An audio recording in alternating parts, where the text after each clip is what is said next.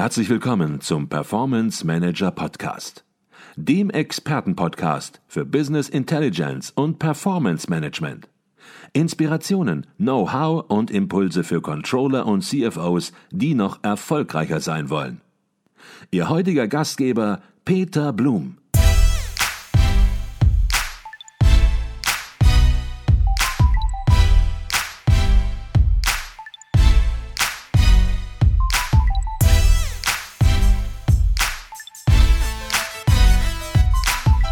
Herzlich willkommen im Performance Manager Podcast. Mein Name ist Peter Blum. Ich bin auf der Controlling Inspiration Berlin und jetzt freue ich mich auf ein Interview ganz besonders. Er ist Experte für Advanced Analytics und Solution Architect bei der Firma Tagetik, aber vor allem Professor für Rechnungswesen und Controlling an der Provadis School of Management, International Management und Technology in Frankfurt. Herzlich willkommen bei uns im Performance Manager Podcast, Professor Dr. Carsten Oehler. Ja, vielen Dank, Herr Blum. Ich freue mich natürlich auch ganz besonders auf das Interview. Herr Oehler, Sie haben hier auch einen Vortrag gehalten auf der Controlling Inspiration Berlin und der Titel Ihres Vortrags, der lautete Predictive Forecasting pragmatisch gangbare Wege zur Verbesserung der Vorschaurechnung. Und in diesem Zusammenhang haben Sie auch einen Weg konkretisiert, unter anderem einen Weg konkretisiert, indem sie Machine Learning ins Spiel bringen. Und sie sagen, Machine Learning ist nicht nur erstens absolut Controlling relevant, sondern ist auch dafür relevant, ist sozusagen die Grundlage für eine Forecast-Automatisierung. Vielleicht können Sie das ein bisschen erläutern. Ja, kann ich gerne machen. Machine Learning ist äh, ja eine, ein Verfahren, eine Methode, die sehr tief in Daten reinschaut, die versucht aus, ja, aus einzelnen Wirtschaftsobjekten heraus äh, Zusammenhänge zu erkennen. Und das ist natürlich das, ein gefundenes Fressen für, für Forecasting. Forecasting aus Controlling-Sicht ist ja eher so, wie man sagen, so die, Betrachtung, wo werde ich stehen zum Jahresende, was wird äh, das Ergebnis sein. Und ähm, da gibt es natürlich auch schon sehr, sehr viele maschinelle Ansätze, häufig im Sinne von äh, Zeitreihenanalyse. Aber wenn ich wirklich etwas tiefer reingehen will, wenn ich wirklich verstehen will, was treibt denn meinen Absatz, was treibt denn meinen Umsatz, was treibt meine Kosten, dann werde ich nicht drum herum kommen, äh, zu, zu schauen, wie verhalten sich meine Wirtschaftsobjekte und desto mehr Informationen, Detailinformationen ich habe, äh, desto besser kann ich das nutzen. Und da bietet einfach das Machine Learning ganz hervorragende Möglichkeiten. Mhm. Das, was Sie gerade gesagt haben, das hört sich auch nach sehr, sehr vielen Daten an. Sie haben auch gesagt, man geht immer mehr in die Details rein. Das heißt, Daten werden immer vielschichtiger, immer umfangreicher. Und damit ist auch natürlich das Controlling konfrontiert. Jetzt sagen Sie aber, es kommt nicht auf die Menge der Daten an. Hört auf, immer mehr und mehr und mehr Daten zu generieren und zu analysieren und auszuwerten, sondern worum es eigentlich geht, sind neue Erkenntnisse zu gewinnen über die Zusammenhänge und Abhängigkeiten in den Daten. Das heißt also Treiberorientierung beispielsweise ist eine wichtige Sache, konsequente Suche nach Wirkungsketten und Wirkungszusammenhänge. Eine zweite Geschichte Jetzt könnte man sagen, das ist im Prinzip nichts Neues. Treiberorientierung hat man auch schon vor vielen, vielen Jahren gehabt. Vielleicht nicht mit diesen großen Datenbeständen, aber was sind das für neue, besondere Herausforderungen, die Sie heute sehen und vor allen Dingen heute für das Controlling sehen? Ja, also mehr Daten ist natürlich durchaus sinnvoll. Also wenn man mehr Daten sammeln kann, hat das seine Vorteile. Und insbesondere gerade was äh, äh Big Data angeht, dann geht es natürlich auch darum, unstrukturierte äh, Informationen zu sammeln. Also ein Beispiel aus dem Bereich des Vertriebes. Äh, in den Kommunikationen, in der E-Mail-Kommunikation, in den Telefongesprächen, da werden natürlich Indikatoren äh, für spätere Kaufentscheidungen, für mögliche Kündigungen werden natürlich gelegt. Insofern ist es natürlich wichtig, viele Daten auch einzusammeln. Aber was mir in den aktuellen Projekten auffällt, ist, dass das Bestehende noch gar nicht so intensiv genutzt wird. Denn ähm, zum Beispiel nehmen Sie mal den, das bei dem Bereich der, äh, der, der Kostenrechnung. Es fallen ja Unmengen an Informationen im Rahmen der Kostenrechnung an. Es fallen auch sehr, sehr viele Einflussgrößeninformationen, das heißt Arbeitsstunden und so weiter an. Und diese Informationen werden eigentlich nur zum Teil genutzt. Das heißt also, wird immer noch sehr, sehr viel klassische Fortschreibung beim, beim Forecasting gemacht. Warum nutzt man nicht diese Informationen intensiver? Also Beispiel, wir haben uns ja intensiv über äh, Activity-Based Costing, Prozesskostenrechnung unterhalten und haben versucht, äh, analytisch Kostentreiber herauszuarbeiten, wo könnte es mögliche Zusammenhänge geben. Warum denn eigentlich nicht einmal die große Masse der Daten fragen, was treibt denn eigentlich überhaupt die Kosten der Beschaffung? Mhm. Und äh, letztendlich das bestehende Nutzen, das halte ich für, für extrem hilfreich.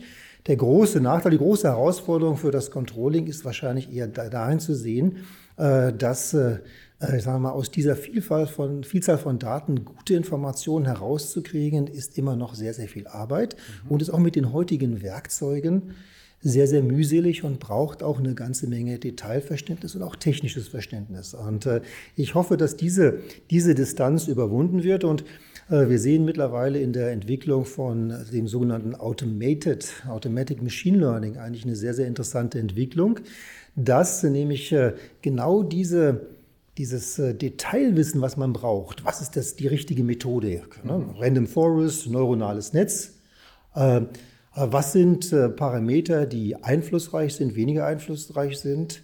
Äh, also was muss ich alles machen, um, um wirklich ein gutes Ergebnis zu bekommen, dass das immer mehr automatisierbar ist? Mhm. Das heißt also, es ist nicht mehr eine, wie soll man sagen, eine Entscheidung von, von mehreren Wochen, hier Ergebnisse zu bekommen, sondern das sollte fast auf so einer Ad-Hoc-Basis. Also ich habe eine Idee, eine Idee und die kann ich, die setze ich um, die probiere ich aus. Also dieses Spielen mit Daten, das halte ich für extrem wichtig und das kann meines Erachtens die Distanz äh, ne, zwischen Machine Learning und der Anwendung durch das Controlling äh, deutlich äh, reduzieren. Okay, kommen wir noch mal auf Ihren Vortrag zurück. Sie haben über Forecasting gesprochen und das ist natürlich eine Disziplin, die in Unternehmen auch schon länger praktiziert wird mit bestehenden Werkzeugen, mit bestehenden Planungswerkzeugen, vielleicht manchmal auch speziellen Forecasting-Werkzeugen. Wenn wir das Ganze jetzt beispielsweise auf das Thema Treiberorientierung entsprechend konzentrieren, wie gestaltet sich die Integration des Forecasting, wie Sie es begreifen und wie Sie es sich vorstellen, mit den bestehenden Tools, mit den bestehenden Werkzeugen in Unternehmen? Ja, auf der einen Seite ist das, äh, ja, sind es in der Regel zwei getrennte Systeme. Ne? also Machine Learning ist äh, von, äh, sag mal, unabhängig äh, von den äh, klassischen Planungs- und Forecasting-Systemen. Das ist die, ich würde sagen, die, die schlechte Nachricht. Die gute Nachricht ist, dass mittlerweile sehr, sehr viele Anbieter äh, in der Lage sind, das doch enger zu verheiraten. Mhm. Also ein Beispiel, ich, hab, äh, ich, ich versuche letztendlich äh, Abhängigkeiten zwischen äh, dem Absatz und der Rabatt, also Rabattwirkung auf den Absatz herauszufinden. Mhm. Das mache ich üblicherweise mit Machine Learning Werkzeugen. Wenn es jetzt aber gelingt, diese Abhängigkeit, sagen wir mal, auch so zu, so zu transformieren, dass ich sie im Planungswerkzeug nutzen kann, dann habe ich eigentlich ein relativ gutes Ergebnis erreicht, weil dann kann ich nämlich im Rahmen von Forecasting und von Planungslösungen einfach auch mit dieser Rabattschraube drehen. Was ist der Effekt, wenn ich meinen Rabatt beispielsweise um zwei, drei Prozent erhöhe? Welche Konsequenzen hat das? Mhm. Und wir sind da gar nicht so weit davon entfernt. Das ist eigentlich das, für mich auch das Bemerkenswerte, mhm. denn ich bin in der Lage mittlerweile über, auch über Open Source äh, diese Ebenen relativ elegant äh, zu, zu kombinieren und Anbieter wie auch Tagetik sind in der Lage, nämlich diese Algorithmen zu verwenden. Und das bedeutet aber auch, dass wenn ich beispielsweise eine typische Simulation dann durchführe, wie ich sie eben geschildert habe, mhm. dass, dass bei der Simulation dann auch dieser Machine Learning Algorithmus aufgerufen wird, nämlich mit der entsprechenden Parametrisierung und dann das Ergebnis äh, zurückgibt. Mhm. Also technologisch gar nicht äh, so äh, herausfordernd. Und das, denke ich mal, wird auch relativ schnell der nächste Schritt sein, dass man sowas dann auch aktiv äh, in den entsprechenden Unternehmen einsetzen mhm. kann. Gehen wir noch einen Schritt weiter. Forecasting hat ja auch immer was mit Unsicherheit zu tun, mit der Beherrschung von Unsicherheit. Geht darum, Bandbreiten entsprechend aufzumachen und Beurteilungen vorzunehmen. Wie sehen Sie da die aktuellen Werkzeuge gerüstet? Sind Sie da genauso positiv oder sagen Sie, da gibt es möglicherweise noch Schwächen in einer VUCA-Welt, das entsprechend äh, ausreichend auch vernünftig abzubilden? Auch hier die gute Nachricht. Äh, Äh, bestehende Planungslösungen müssen in der Regel nicht äh, weggeworfen werden. Das Arbeiten mit Bandbreiten ist sehr, sehr alt. Das ist kein, kein neues Thema und im Grunde genommen braucht man, muss, braucht man die Möglichkeit, letztendlich über, also mit mehreren Scheiben arbeiten zu können. Und ob das nur eine Scheibe ist oder drei Scheiben oder 50 Scheiben für eine entsprechende Dichtefunktion, das ist eigentlich in der Regel technisch relativ gut lösbar.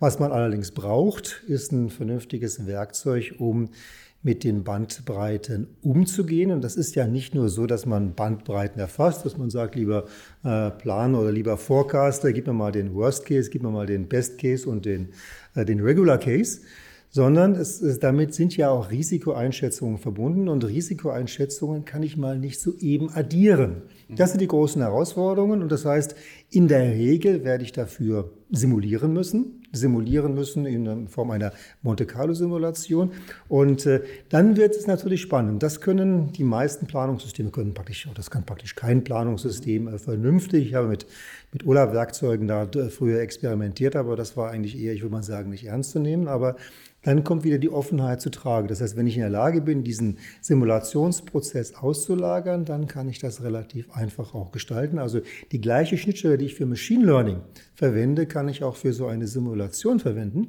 Und dann sieht es eigentlich relativ gut aus. Das heißt, man braucht äh, konzeptionelles äh, Wissen, aber ich glaube, dass die meisten Planungswerkzeuge in der Lage sind, äh, das mit einer entsprechenden Erweiterung auch gut abzudecken. Mhm. Jetzt habe ich Sie so verstanden, dass Sie sagen, das Controlling oder die Controlling-Aufgabe, die wird sich wenn sie nicht schon da ist, aber wird sich in Zukunft immer mehr in Richtung ja, der Erkennung von Wirkungszusammenhängen verschreiben. Das wird eine Aufgabe des Controlling sein, Wirkungszusammenhänge zu erkennen, ja, zu erspüren. Ähm, jetzt ist es auf der anderen Seite so, dass das Controlling mit traditionellen Daten arbeitet, äh, Finanzdaten sowieso, häufig Vertriebsdaten, die in einer gewissen Granularität vorliegen.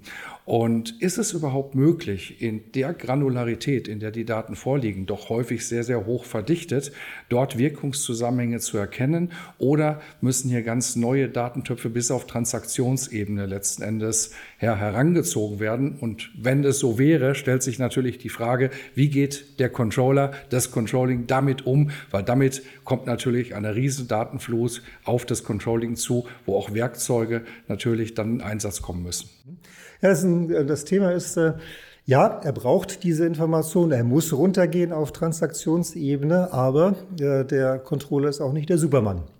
Das heißt, er wird, äh, also wenn der diesen Anspruch hat, auf äh, in die, äh, alle entsprechenden Details zu gehen, äh, wird er voraussichtlich scheitern. Aber ich glaube, ein anderer Ansatz ist eher ist interessanter, nämlich äh, wenn ich wissen möchte, beispielsweise, äh, wie äh, rabattabhängig ist beispielsweise ein Kunde oder wie hoch ist die Wahrscheinlichkeit, dass ein Kunde kündigt, dann interessiert das ja nicht nur den Controller alleine, sondern das, ist, das kommt ja aus dem Vertrieb, kommt ja aus dem Marketing heraus, dieses, dieses Erarbeiten.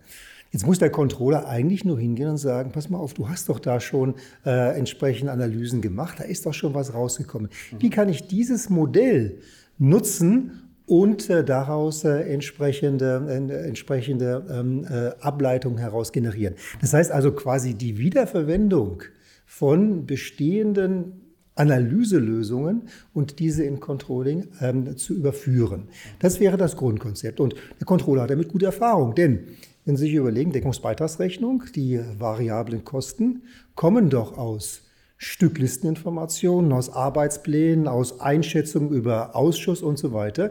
Der Controller macht das auch nicht, auch nicht selber, sondern erwartet letztendlich ein, ein Ergebnis und das Ergebnis verwendet er. Und das ist das gleiche Prinzip, das auch bei Machine Learning äh, gelten kann. Auch das ist nicht äh, kompliziert, denn im Grunde genommen liefert so eine Churn-Analyse, eine Abwanderungsanalyse schon alle Informationen. Da sind diese Wirkungsketten enthalten.